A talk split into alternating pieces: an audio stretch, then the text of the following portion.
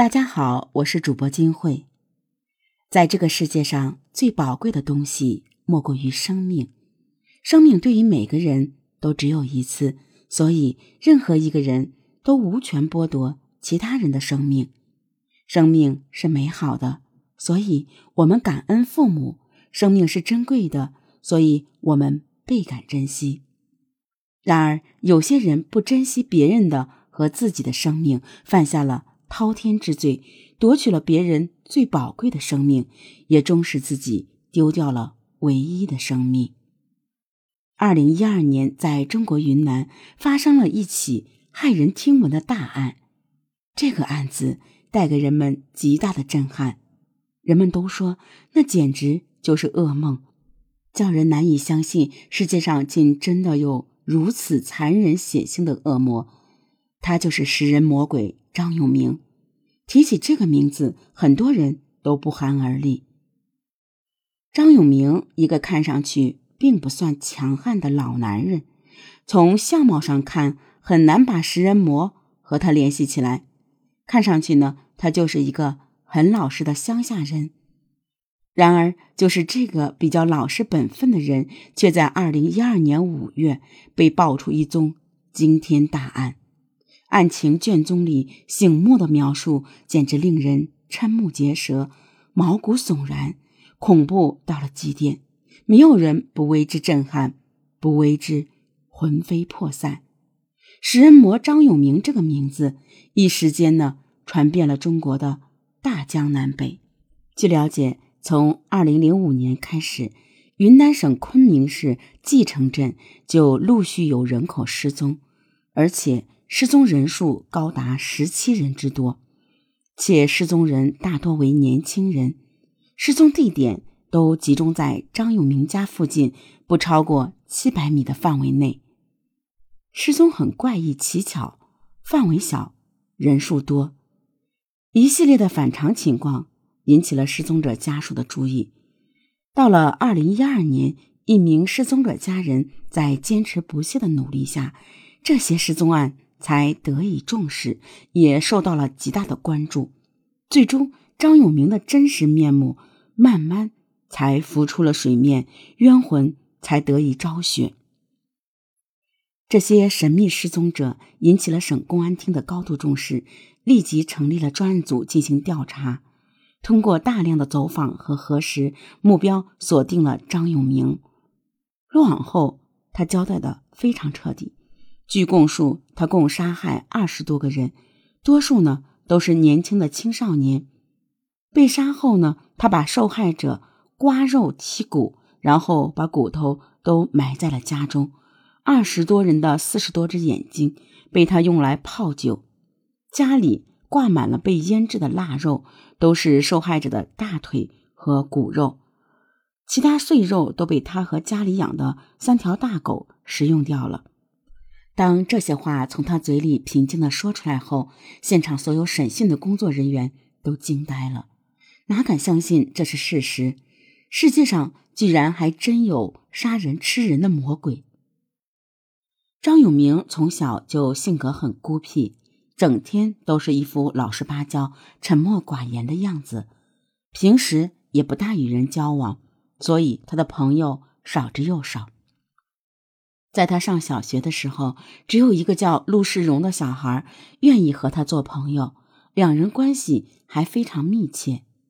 一九七四年十二月二十五日，年关将至，两人约好了结伴到外面去玩。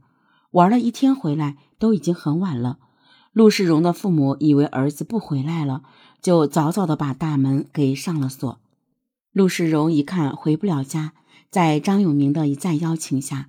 就答应了去他家过夜，两人都睡在了张永明的一张床上，张永明父母则是睡在另一个房间的一张床上。因为玩了一天，陆世荣感觉很累，很快就进入了梦乡。到了凌晨两点左右，睡梦中的陆世荣被一阵突如其来的剧烈疼痛给惊醒了。他痛苦地睁开了双眼，居然发现自己是被绑在了床上，而昔日的好朋友张永明正手举着刀子，在不停的劈砍着自己的脖子和头部。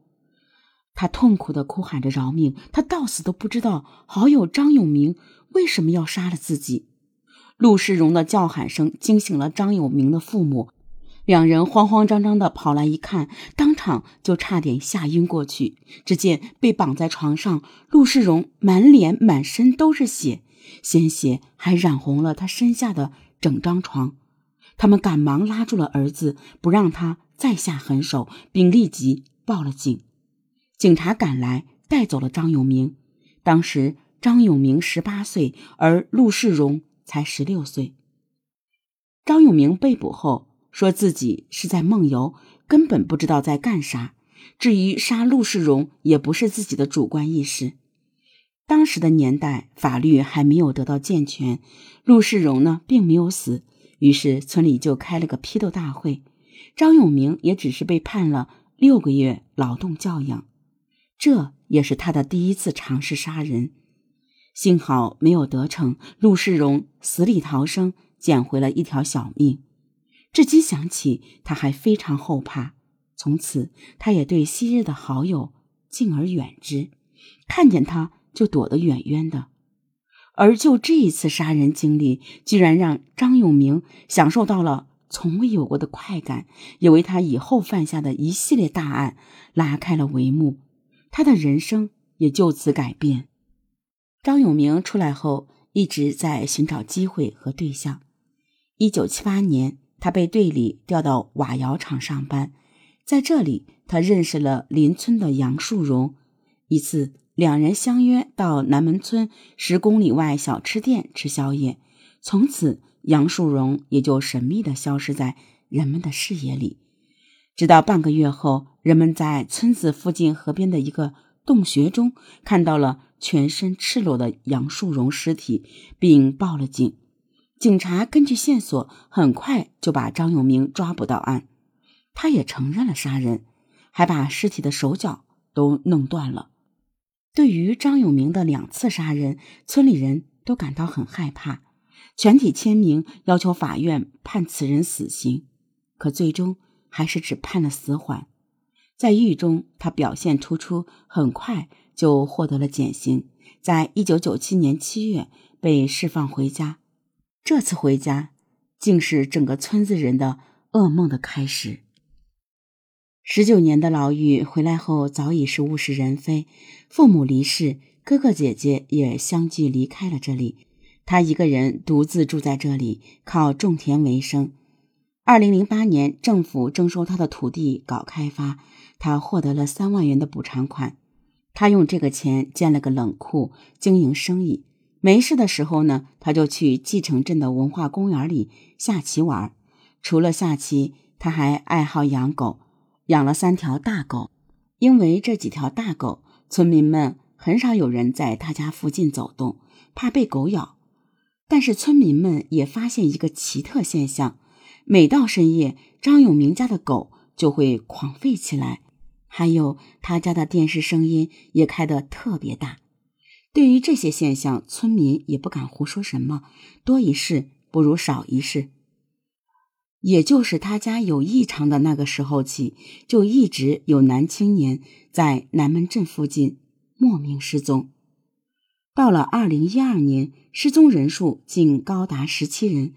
当时也有人报了警，但因为查不出什么，都认为年轻人是出外打工去了。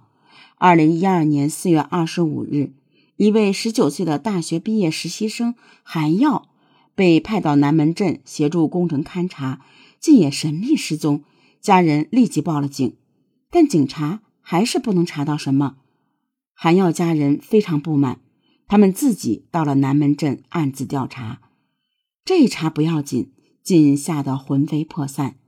这里的失踪案竟有如此之多，看来韩耀已是凶多吉少了。失踪如此之多，警察竟然不作为，韩耀的家人火了。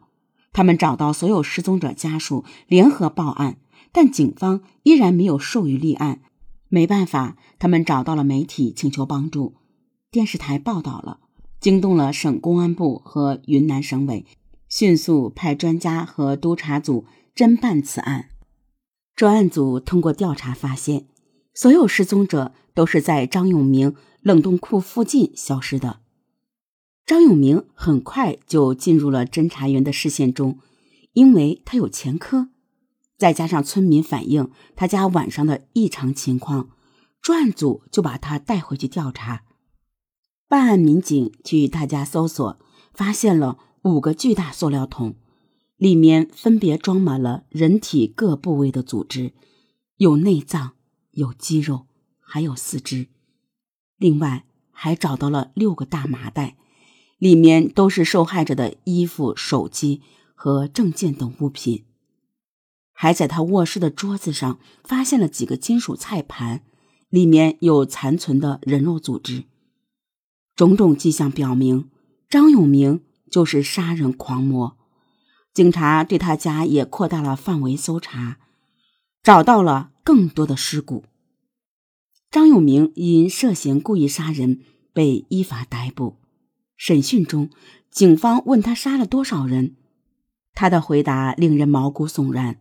他说：“已经记不清有多少了，反正你们找到多少就是多少，都是自己一个人干的。”警察在他家整整挖了四天，才把所有受害者的尸骨挖出来。至此，案件告破，张永明被判处死刑。张永明虽然死了。却留给了人们很多的谜团，比如他的杀人动机是什么？警方没有说明，而民间都认为他杀人就是为了吃人肉，还将张永明称为食人魔。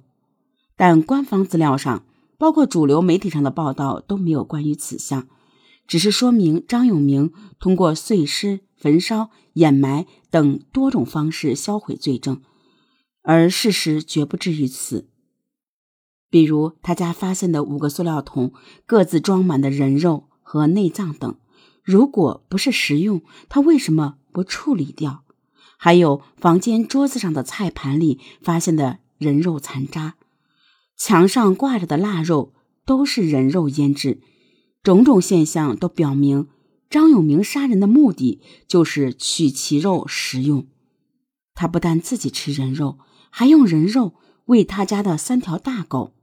民间对于张永明杀人动机的分析是，他把人当成了自己的猎物，而杀人只是打猎而已。据民间传闻，他的妈妈在解放前就杀过人，一个小孩在他家捣乱，他就用水瓢把那个孩子砸死了。他的二哥也因为在集上卖猪仔和人争吵，用锄头把那人打死了，还判了刑。这一家子怎么都是如此暴力，如此践踏？人的性命呢？